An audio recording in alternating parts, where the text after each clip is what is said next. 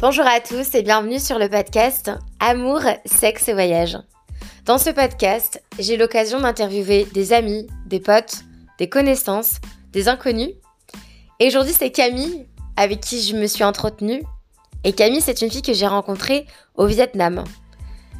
Je l'ai rencontrée lorsque je faisais un volontariat près de la baie d'Along. Et j'étais serveuse, c'était ma cliente. Et on a commencé à parler, on s'est bien entendu, on a échangé nos coordonnées, notre Instagram, et on est resté en contact. Et trois ans et demi plus tard, j'ai le plaisir de la faire participer à Amour, Sexe et Voyage. Et j'ai vraiment beaucoup, beaucoup aimé notre échange. J'espère que cet épisode vous plaira et je vous souhaite une très belle écoute. Alors pour commencer, évidemment, Camille, est-ce que tu pourrais te présenter? Donc, Je m'appelle Camille, effectivement. Euh, j'ai une nationalité euh, franco-américaine. Donc euh, je suis née en France, à Grenoble. Et j'ai un père américain, donc j'ai un petit peu baigné dans les deux cultures tout, tout au long de mon enfance. Et j'ai actuellement 25 ans et j'habite actuellement au Pays Basque avec mon amoureux depuis un peu plus d'un an maintenant. Quand j'étais plus petite, mon, père me parlait anglais, moi je lui répondais en français. Et euh, c'est seulement lors d'un petit traumatisme d'enfance euh, que je me suis mise à parler anglais. C'était euh, quand on était à, l'aéroport, je me mets à jouer avec un, un gamin qui était américain qui me parle en anglais. Moi, j'étais toute contente, je m'étais fait un copain. Et je lui réponds en français et le gamin comprend pas. Je lui réponds encore, il comprend toujours pas. Et je me suis mise à pleurer en expliquant qu'il comprenait rien ce que je lui disais. en fait, euh, non, c'est deux langues différentes et euh, il faut parler anglais. Donc là, je m'y suis mis et euh, depuis, on parle anglais. J'ai deux petits frères. Enfin, à la base, j'avais un frère et une sœur. Donc, euh, ma sœur qui a 6 ans, 6 ans de moins que moi et mon frère 8 ans de moins. Et ma sœur euh, qui a fait son coming out euh, il y a deux ans de ça et qui du coup est devenue transgenre. Donc euh, maintenant, c'est deux frères. Quand, donc à la base, je vais dire elle, mais euh, ensuite ça deviendra il. Quand elle était plus petite, elle était très très garçon manqué.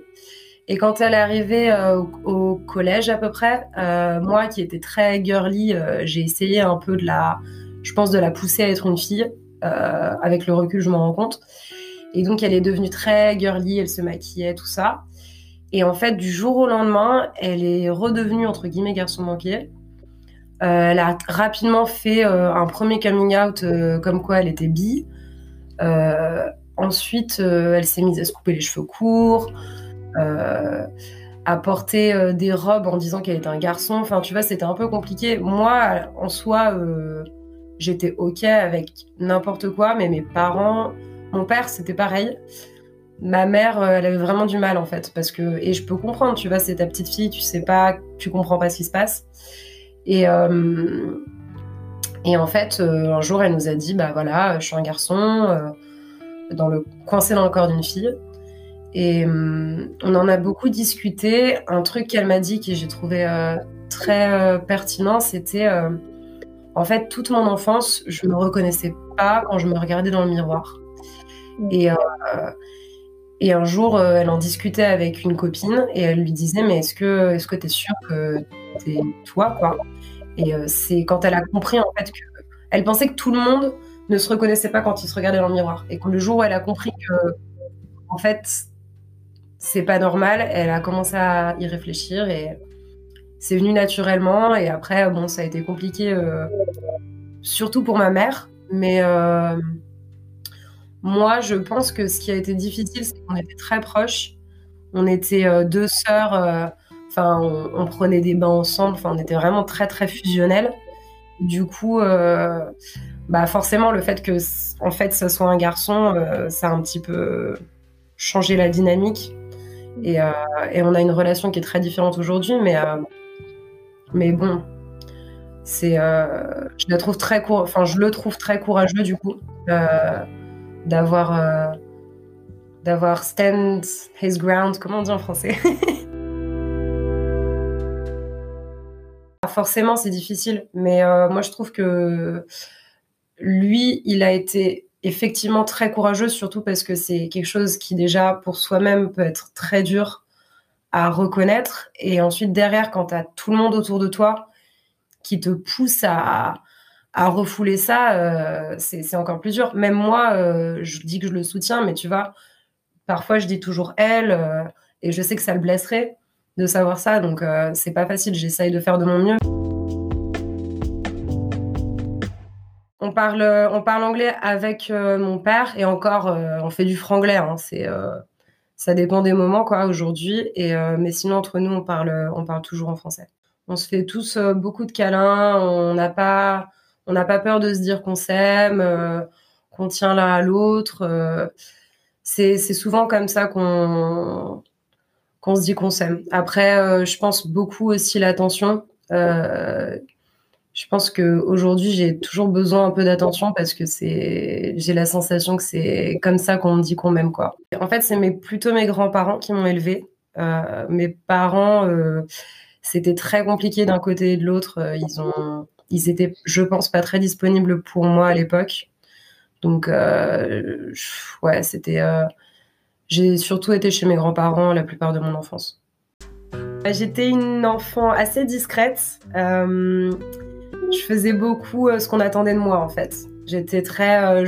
J'attendais beaucoup la reconnaissance. Donc, j'étais. Bah, j'étais discrète, obéissante, plutôt gentille, je pense. Euh, mais par contre, effectivement, j'étais euh, très girly. Euh, je piquais toujours les maquillages de ma mère. J'allais piquer dans ses chaussures. je demandais à ma grand-mère d'aller faire du shopping, tout ça. J'avais envie de d'être d'être une femme en fait. J'avais super envie d'être une d'être une vraie fille et de montrer que j'étais une vraie fille. Ça c'est c'était un vrai truc. Et ça fait pas très longtemps que c'est d'ailleurs depuis, euh, depuis le voyage à Taïwan que je me suis remise en question à ce sujet-là, je pense. Alors l'adolescence, euh, il y a eu plusieurs choses. C'était effectivement très difficile euh, par rapport au rapport au corps. Mais il y a aussi quand je suis arrivée au lycée où justement j'ai décidé d'arrêter d'être la petite fille qu'on sage qu'on attend de moi et j'ai décidé de faire euh, plein de bêtises le plus possible euh, comme euh, j'en avais jamais fait avant. Donc j'ai passé une période d'adolescence j'étais justement j'avais mes parents qui qui étaient toujours en plein divorce enfin en plein là-dedans et je voulais juste avoir de l'attention je pense. Donc donc en fait je faisais plein plein de bêtises en espérant obtenir de l'attention et à côté de ça, euh, au niveau du rapport au corps, c'était vite euh, devenu compliqué.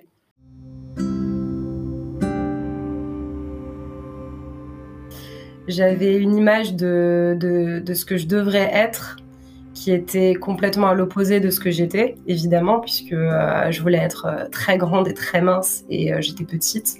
Et je pensais être grosse, c'était pas le cas, mais je le pensais.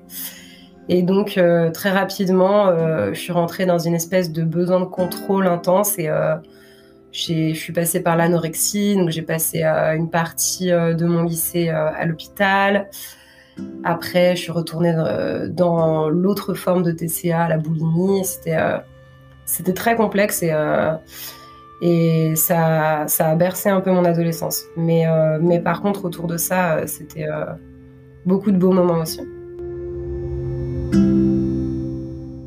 J'ai envie de croire qu'on peut s'en sortir, mais en toute honnêteté, euh, j'y crois qu'on peut s'en sortir, mais c'est vrai que contrairement à... Enfin, pour moi, ça a beau être une... On appelle ça une maladie mentale, mais ça reste une, forme d'addiction. Hein. Enfin, ça, c'est mon point de vue. C'est une addiction comme euh, l'addiction à l'alcool ou à la drogue ou d'autres choses. La seule différence, en tout cas de mon point de vue, encore une fois, c'est complètement subjectif, euh, c'est que bah, tu es alcoolique, tu arrêtes de boire de l'alcool, tu vois. Euh, tu es boulimique, tu peux pas arrêter de manger. Donc en fait, euh, tu auras beau plus ou moins guérir, ce sera un travail perpétuel sur toi-même et sur ton environnement parce que, parce que bah, en fait, tous les jours, tu vivras cette tentation.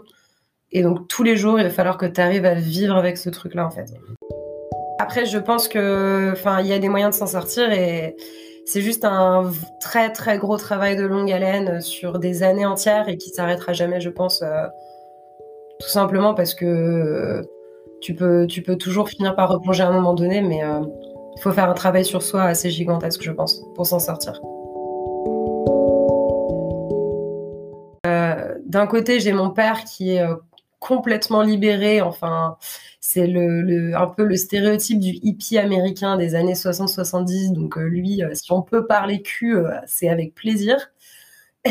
et, et, ma mère, à côté de ça, comme elle est médecin, en fait, j'ai toujours ressenti une certaine liberté à, à lui parler de ces sujets-là, lui poser des questions. voilà. Donc là-dessus, enfin ils, ont toujours répondu à toutes mes questions euh, de manière sincère et sans jugement. Euh, je sais pas toi euh, comment ça se passait à l'époque, mais nous on, parlait énormément de un petit peu de nos conquêtes, de comment on faisait, on se donnait des conseils, euh, des petits tips. on racontait pas mal de choses, donc j'ai beaucoup appris à travers mes copines et à travers nos échanges sur notre, nos propres expériences. J'étais curieuse, je pense, de découvrir euh, peut-être le corps d'une femme, tout ça. Euh, et pour autant, j'ai jamais eu envie de le faire. Et j'ai jamais. Euh, je pense au jour d'aujourd'hui que je suis 100% hétéro. Et encore, je sais pas, hein, ça pourra changer. Mais j'ai toujours. je me suis beaucoup posé la question en fait. Ça m'est arrivé une fois dans ma vie de rencontrer une fille qui m'a fait un truc. Et c'est pour ça que je me suis dit, bah, peut-être que je suis bi et tout. Mais euh, c'est tout. à part ça, euh, j'aime beaucoup les garçons. Tu sais, quand t'es ado, tu commences à ressentir des petits trucs au bas de ton ventre, justement, bah, tes premiers émois sexuels. Est-ce que tu te souviens de ton premier? Alors le tout premier, tout tout premier, euh, je sais pas. Je dirais le premier dont je me rappelle, c'était euh, euh, on était en vacances, donc nos grands-parents nous avaient emmenés en vacances et on était allé au groupe un peu, tu sais, le groupe des ados là où tous les parents mettent leurs gamins là-bas quoi. Et on avait, j'avais autour de 14 ans et je m'ennuyais à ce fuck, tu vois. Je me suis dit, mais qu'est-ce que je fous là pendant deux semaines? Je vais tellement m'ennuyer. Et en fait, euh, face à moi, un garçon, mais sublime, qui, tu sais, qui te fait ce truc où tu fais waouh, ce truc-là. Et euh, sur le coup, je me suis dit, non, mais enfin, il s'en fout de moi et tout. Et en fait, euh, bon, bah, évidemment, il y a eu toute une idylle. on a passé les deux semaines à se rouler des pelles en permanence. Et euh, il y avait ce truc-là, ouais. Tu ressens un truc hyper intense, mais euh, je sais que moi, je savais pas trop comment exploiter ce désir-là. J'ai mis du temps entre le moment où j'ai commencé à ressentir ces choses-là et le moment où j'ai fait ma première fois. Parce que j'arrivais pas à passer le cap. Je me disais, euh... je sais pas, il y avait quelque chose qui me freinait et pourtant, je brûlais de désir, quoi. Après ce premier flirt, donc ces, premières sensations un petit peu euh, sexuelles et nouvelles dans ton corps, comment tu, comment tu percevais ta première fois? Qu'est-ce que tu ressentais à l'idée de cette première fois? De la curiosité, je dirais. Surtout de la curiosité. J'étais pas stressée et j'étais un peu impatiente, mais euh, surtout de me dire, parce que j'en avais entendu parler euh, beaucoup, et c'est censé être génial. Et puis en même temps, il y en a d'autres qui disent que ça fait mal. Euh, tu sais, tu entends plein de choses. Et euh, tu te dis juste, bon, il faut juste être avec un. Alors pour moi, un garçon, du coup, mais ça aurait pu être une fille. Mais pour moi, avec un garçon, il faut qu'il soit, euh, soit doux, gentil, qu'il me respecte et, et que je sois amoureuse de lui. Et, et ça le fera. Et j'ai trouvé cette personne et j'avais très envie de le faire. Et en fait, ça s'est fait assez naturellement. Mais juste après, en fait, euh, on a eu la rentrée scolaire, donc de seconde. Je crois c'est ça, on a 15 ans en seconde. Et, euh, et là, peu de temps après, euh, j'ai trouvé un autre copain. et, et là, là, je l'ai fait, ouais. J'étais persuadée que c'était l'amour de ma vie. Enfin, tu sais, tu fais ta première fois, tu te dis, on va se marier tout ça, tout ça. Et puis en fait, en fait non, il, il me disait qu'il était jeune et qu'il voulait profiter de sa jeunesse. Donc du coup, je l'ai super mal vécu. Avec du recul, je comprends complètement ce qu'il disait. Et je lui en veux pas du tout, mais sur le coup, c'était très dur. Parce que tu sais, tu te prends une grosse claque dans la figure. Genre, ah, ah mince, c'est pas l'homme de ma vie en fait.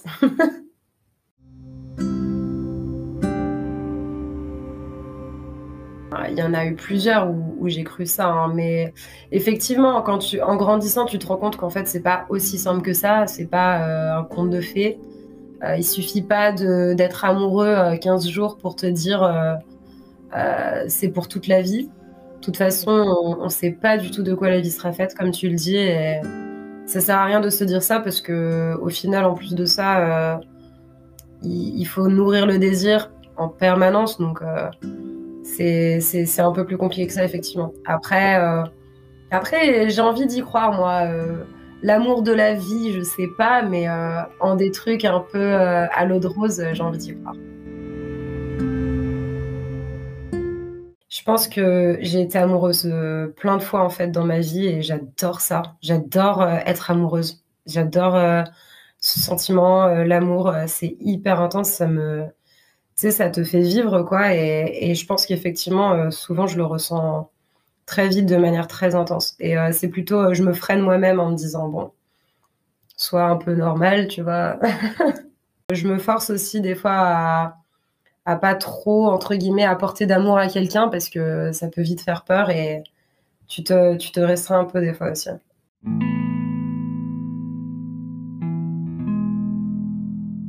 Je me restreins de pas envahir l'autre. Parce que j'ai conscience moi-même euh, de, de, ce que ça peut être euh, d'envahir quelqu'un et, et j'ai conscience que moi, en fait, euh, en fait quand, quand j'aime quelqu'un, je peux être un peu limite maman poule avec cette personne. Si je me restreins pas, je pourrais être là. C'est bon, t'as assez mangé Tu veux encore de ça Limite, tu veux que je te fasse ton lit, tu vois Du coup du coup, je me, je restreins, je me dis non, cette personne est une autre personne, ce n'est pas toi, et tu l'aimes pour ce qu'elle est, et il faut te détacher, tu vois. Mais c'est un effort conscient que je fais.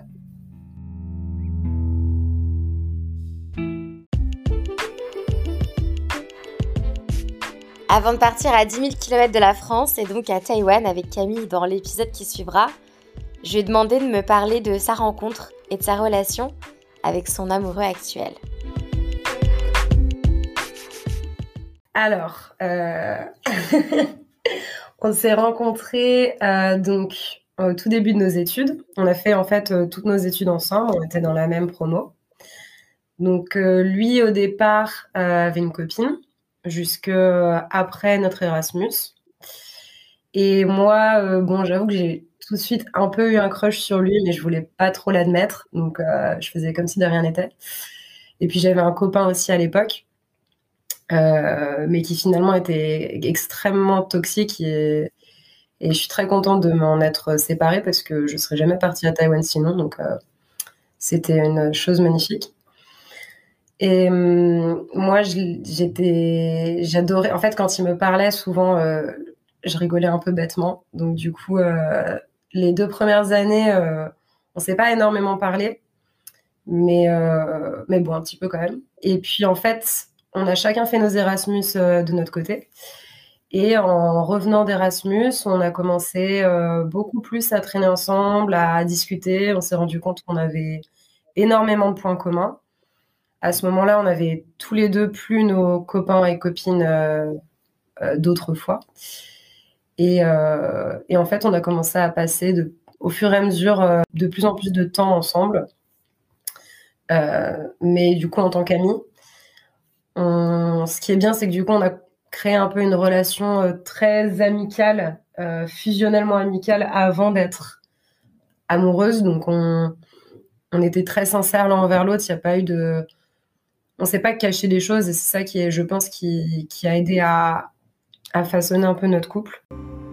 Et donc, en fait, c'est après mon retour de Taïwan euh, et de son retour de son Erasmus, on, on a commencé à vraiment euh, discuter, échanger sur plein de sujets euh, philosophiques, artistiques, euh, sur la vie, tout ça.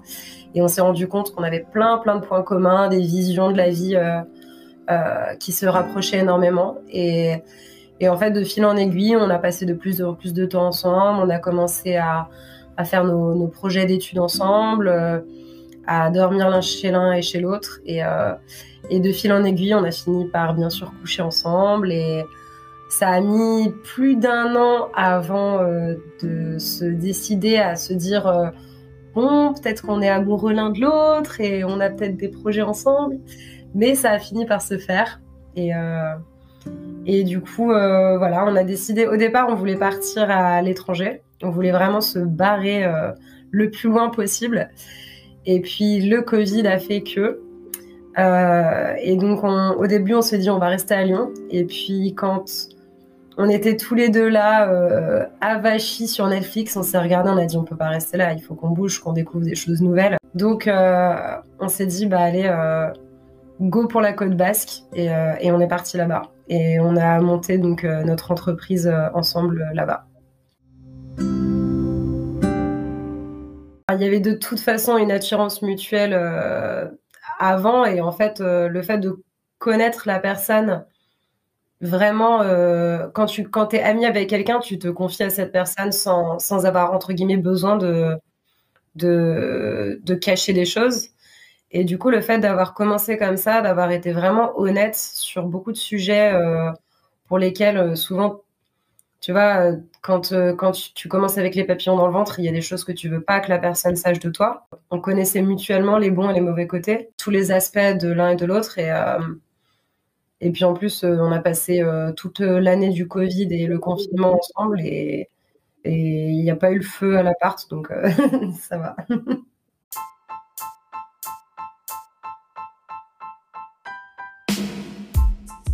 Maintenant que tu en connais davantage sur Camille, je t'invite à écouter la seconde partie de son interview. Parce qu'elle me livre un récit très touchant, fort en émotion, assez romantique aussi, et très imagé. Clairement, j'ai plongé au cœur de Taïwan à travers son témoignage. Et j'espère que ce sera également ton cas.